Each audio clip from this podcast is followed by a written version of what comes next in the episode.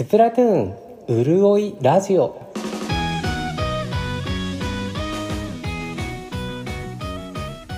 はい、おはこんばんちは。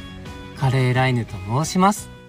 このスプラトゥーンロイラジオは、スプラの1プレイヤーである私カレーライヌが、スプラトゥーンで遊んで楽しかったことや嬉しかった思い出をお話ししていくポッドキャスト番組です。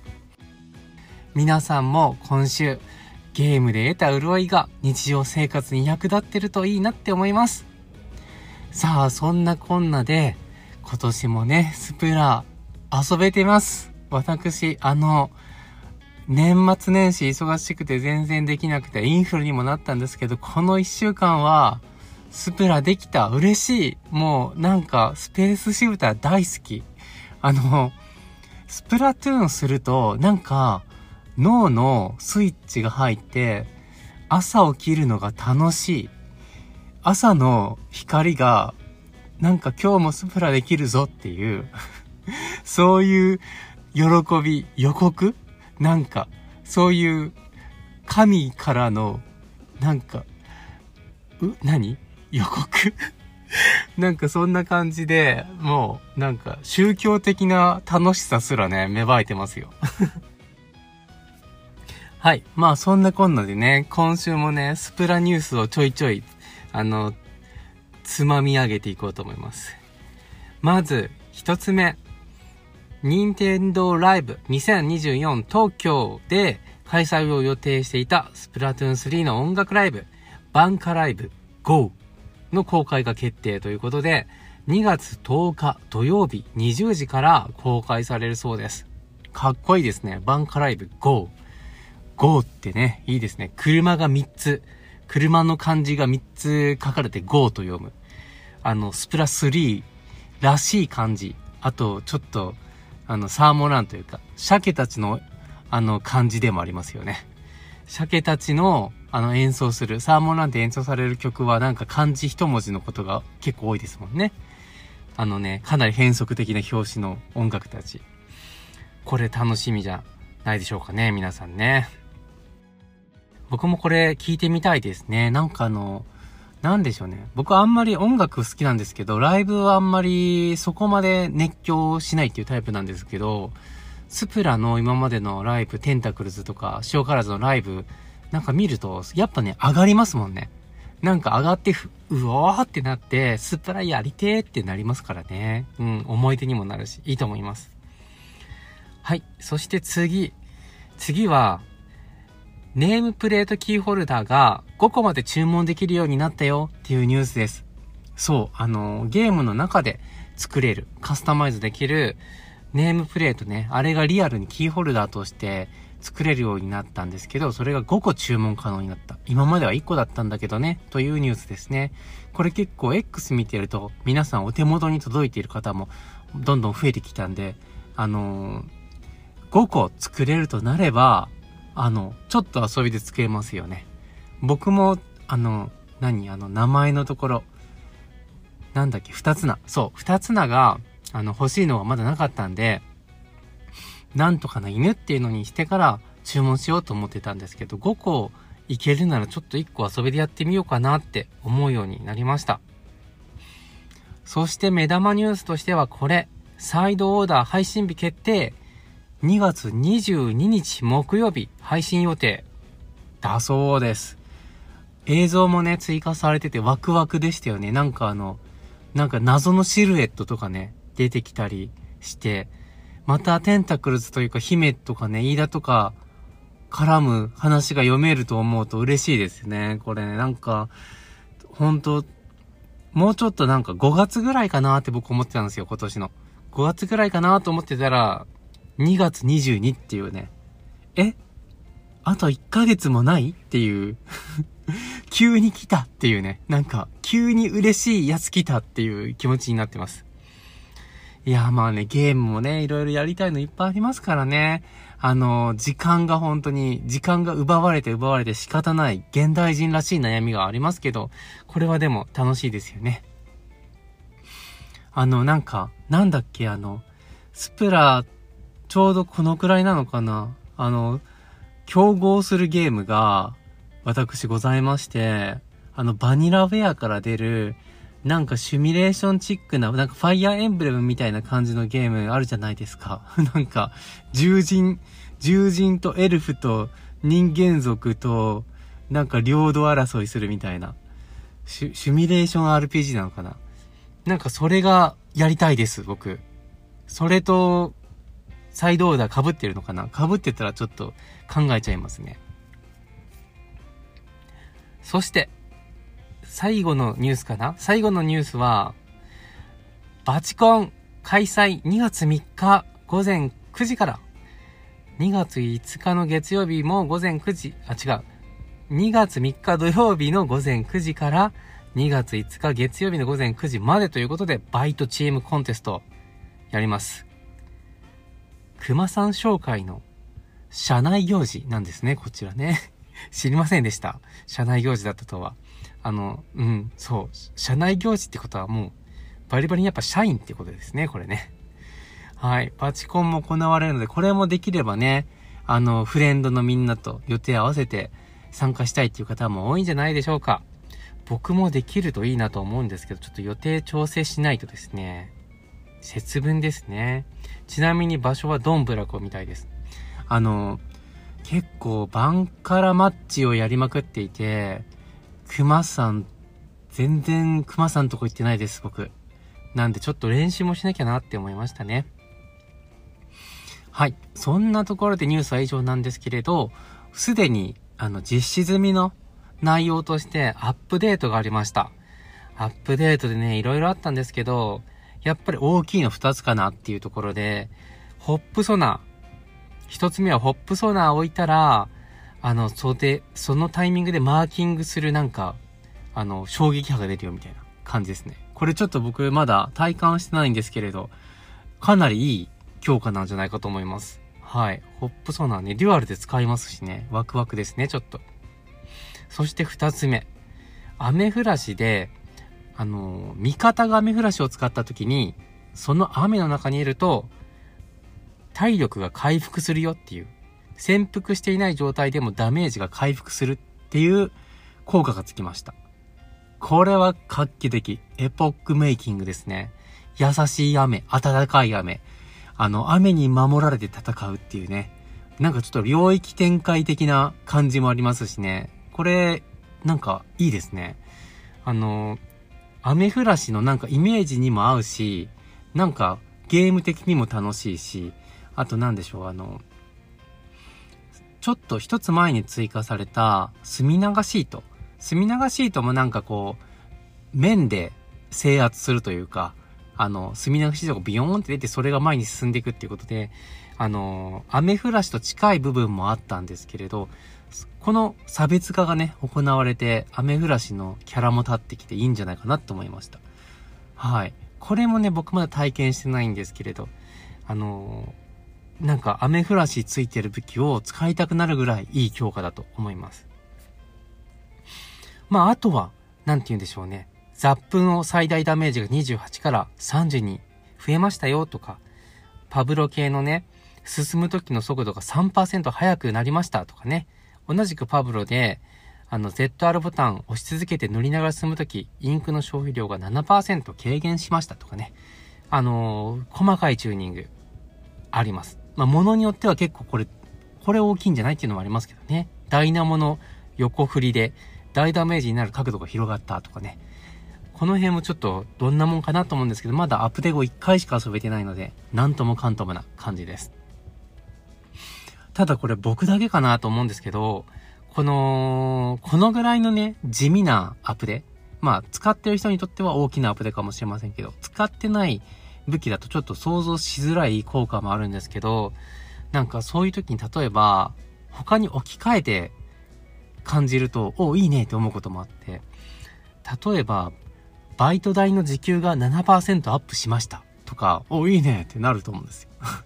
お、これ、これで、なんか、ファミチキ4個分かな？とかね。なんか、そんな感じの恩恵があったりとか、この3%とか数パーセントの違いも、なんか、バイト代に置き換えたり、あと睡眠時間が8%伸びましたとかなったら、お、いいね。健康だね。とか 思いますよね。なんかそんな感じで、たまに僕あの、日常生活を送ってて思います。あの、んんと、ちょっとダイエットしてて、体重が減ったら、お、なんか自分にアップで入ったぞ、みたいな。体重が0.8キロ減りました、みたいな。アップで入ったぞ、っていう感じでね、上げていってますけどね。さあ、そんなこんなで、今週もお便りのコーナーです。お便りのコーナーは、皆さんからメールフォームなのでいただいた、スプラの潤いエピソードをお読みしていきます。潤いエピソードというのは、スプラやってて、心が潤ったなとか、日常生活にも役立ったなとか、そういったポイントです。そういった体験です。はい。1通目のお便りは、リー・タンタンメンさんからのお便りです。リー・タンタンメンさんありがとうございます。リータンさんですね。確かね、元お名前。リー・タンタンメンさんの潤いエピソードは、前にエピソード読んでもらったリータンです。私の潤いエピソードは、スプラをやって友達が増えたことです。スプラを始めたのは友達からですが、学校内で別の友達もやっていて一緒に遊びました。ちなみにスプラウルラジも友達に紹介しました。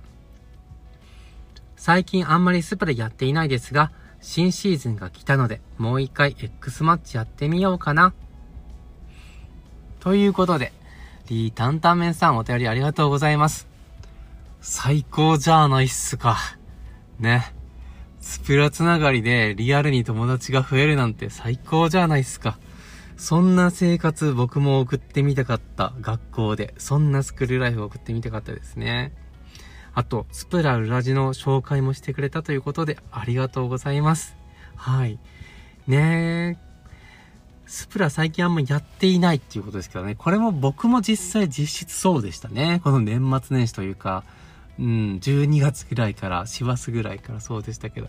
いや、もうほんとね、全然、そういうのでいいと思います。あの、なんか、毎日スプラをストイックにやり続けて、あの、XP を上げるっていうね、ひたすら追い求めるっていう遊び方もありますけど、3ヶ月間やってなかったなとか、半年ぶりだなっていうのでやってみると、もうね、その、半年やってなかった分の楽しさと潤いを感じることもできるので、もう、いいですよね。なんか、遠距離恋愛みたいな。久々に会えるからこその楽しさみたいなね、こともあったりするので、もう、おのおの楽しんでいけばいいと思います。そして、そんなリー・タンタンメンさんの、この武器のここが好きのコーナーは、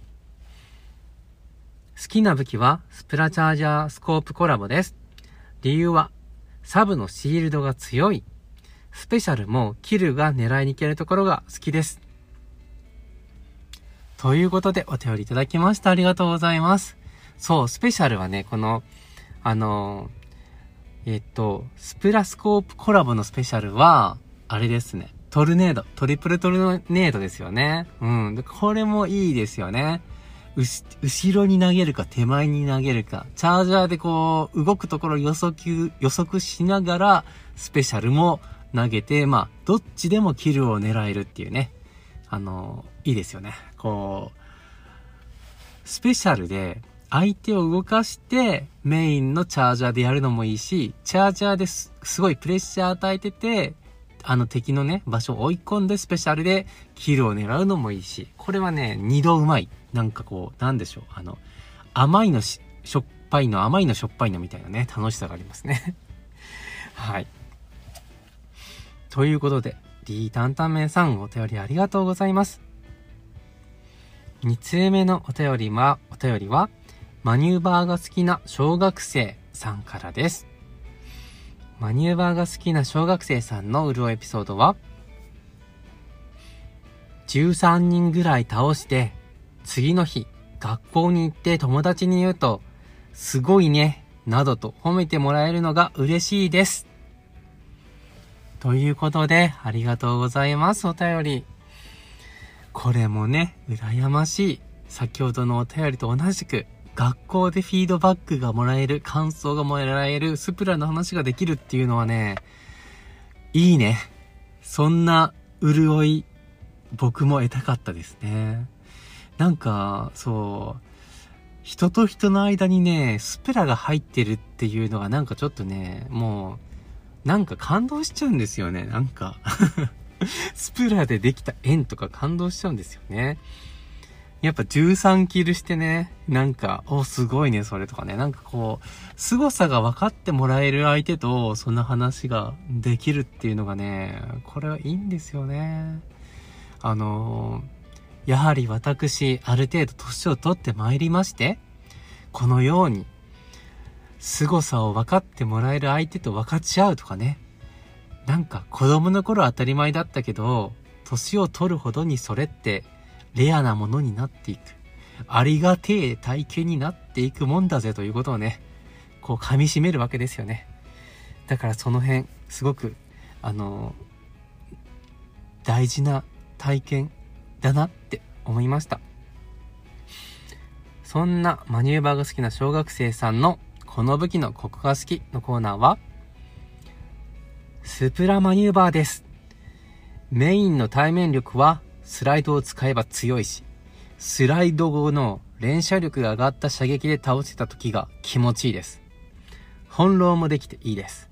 ちなみに名前の通りマニューバーは全部使えます。追加されたスプラマニューバーコラボも好きです。ということでありがとうございます。いや、これはね、かっこいい。小学生の段階でもうなんか自分の型ができてるっていうお人なんですね。あの、マニューバーが好きな小学生さん、あの、意外と侮れないと思っていまして、こういう感覚。俺はマニューバーが好きだとか、マニューバー全部使えるとか、マニューバーが自分にフィットするみたいな。そういう体験ってね、結構侮れない大事な体験だなと思うんですよ。あのー、大人になって、なんて言うんでしょう。例えばね、あの、高校進学と、大学進学とか、就職とか、就職してからも転職とか、なんかこう、結婚相手を探しますとか、あの、そういうね、節目節目で、あの、僕ってどんな人間だっけとか、私ってどんな適性があるんだっけみたいなね。なんか、適性診断をしたり、自分のなんか性格はこう、重要分類する中のこの性格ですとか、人ってね、なんかどこまで行ってもなんかそういうのやり続けるんですよね。なんか、あの、占いとかね、あの、なんか性格の方とか、自分の強みは、この、なんか100個ある特性のうちのこの7つですとかね。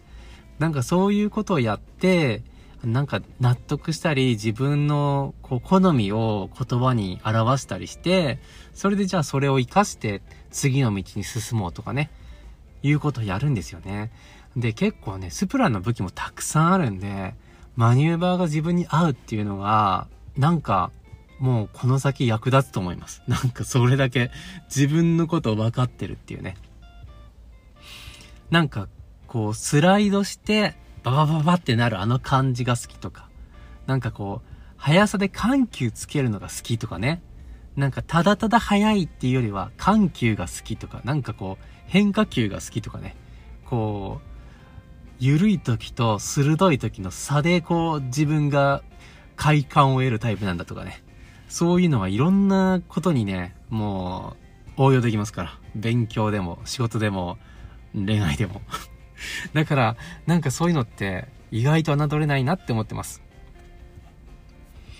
はい。そんなこんなで、えー、このスプラウロイラジオではお便り引き続き募集しております。お読みするのにお時間いただくこともございますが、順番にお読みしますのでよろしくお願いします。ちょっともうそろそろ Spotify でいただいてるコメントも順に読んでいこうかなって思ってます。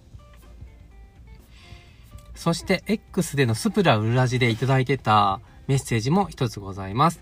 ヒロヒロシさんからですね、こちらはですね、 LISTEN っていうウェブサービスでコメントいただいているものになります。フェスは一緒にやるのはもちろんのこと、同じギアで合わせたりするのが楽しいですね。あと、フェス期間中はサーモンランも特別なスケジュールになっていることが多いです。この前も一枠ランダムだったので、楽しみ鮭しば、楽しみ鮭しばきでした。ということで、ひろひろしさん、前回の配信へのコメントありがとうございます。そうです。前回フェスのことを言ったのでね、それに対する、あの、フィードバック、コメントになります。そう、あの、ランダム、ランダム鮭しばきは楽しいですよね、本当に。うん。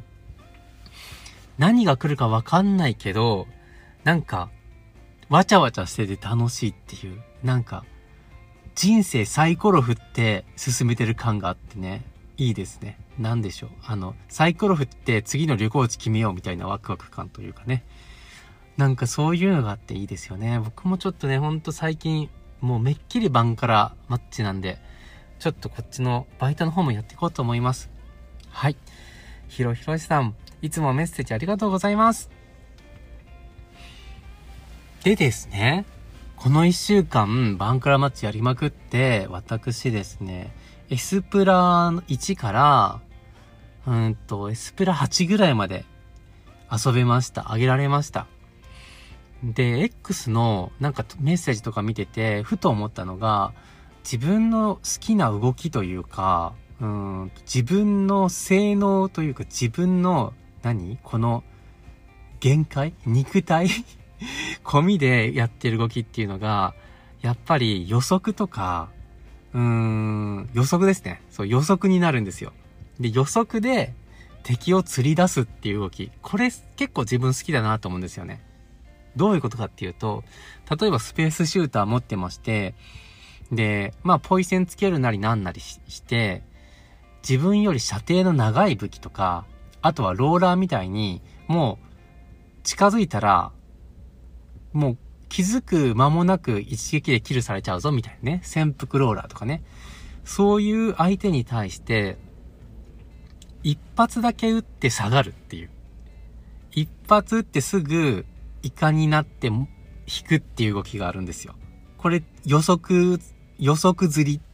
予測と釣りを組み合わせた動きなんですけど、何がいいかっていうと、スペースシューターってダメージ与えられる距離は、あのー、なんでしょうね。プライムとかデュアルとかと同じなんですけど、ちょっとやっぱ塗りの着弾面が広かったりとか、あとそのね、一発撃って次に異界移動できるまでの時間が結構短いのもあって、パンシュンみたいな感じで、パンシュンってこう戻ってこれるんですよね。だから、敵の、敵がいるところにちょっと足元濡れたらいいなぐらいの距離感で一発だけって戻ると、敵としては、あそこになんか、あの、よ、弱っちいスペースシューターいるぞっていうことで、バレルとかね、あとハイドラとか、まあ、もうちょっと手前の、手前というか射程の短い、あの、ロングとかね。ロング？ロング？何？なんだっけ？もう一段長いやつ。ロングスイージェッスイ。そう。ジェットスイーパー。ジェットスイーパーとかね。武器名忘れてました。ジェットスイーパーとかが、こう、ちょっと前に出てくるんですよね。なんか、今なら仕留められるみたいな感じで。でもこっちはもう予測でも、秒でというか、パシュンって引いてるんで、もういなくなってるんですよ。そうすると、味方の長射程が、その釣り出した相手を仕留めてくれたりとかね、してくれるっていう、この釣りの動き。で、これ、なんて言うんでしょう、もう、敵の動きを見て反応してるというよりは、もう一発撃ったら下がるって決めてるんですよね。自分にプログラムしてるみたいな。なんかあの、ハンターハンターのキルアの、カンムル、カンムルと、なんだっけ、カンムルと、もう一個のなんとかの技を組み合わせて、なんか自動的にオート反射してますみたいなのあったと思うんですけど、それと近い感じですね。オートでもう動くみたいな。そうすると、もう、なんて言うんでしょう、リスクなく敵を釣れるし、動体視力とか反射神経に頼らない動きができるっていうのでね、これ僕好きな動きです。あともう一つは、シンプルに、あの、ローラーとかにやるんですけど、あの、ローラーがいそうだなっていうところにわざとイカで前に突っ込んでいくんですね。で、安全な位置で普通にイカロールで戻る。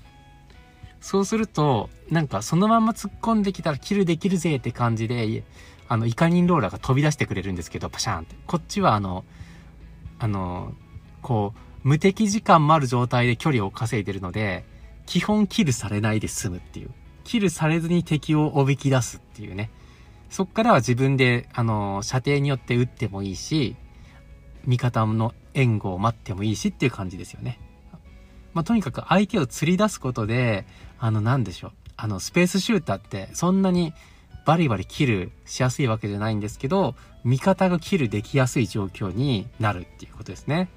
ただ、こうしたね、釣りの動きは、あの、リスクとしてはね、マジでキルされるとか あの、イカニンローラーがそこにいるのは分かったんだけど、別の位置になんか52ガロンとかが潜んでて、あの、ローラーを釣る前に潰される、キルされちゃうとかも普通にリスクとしてはあるんで、まあ全然ノーリスクとかじゃないんですけど、うんと、なんか自分が生きている時間というか、あの、存在している時間を有効活用して、長射程、自分より長射程の敵を、こう、何かおびき出すとか、なんか、どこにいるかわかんないローラーをおびき出すみたいなね、ことができるので、おすすめです。はい。そんなこんなで、今週の配信はここまでですね。また次の配信もお楽しみに。それでは。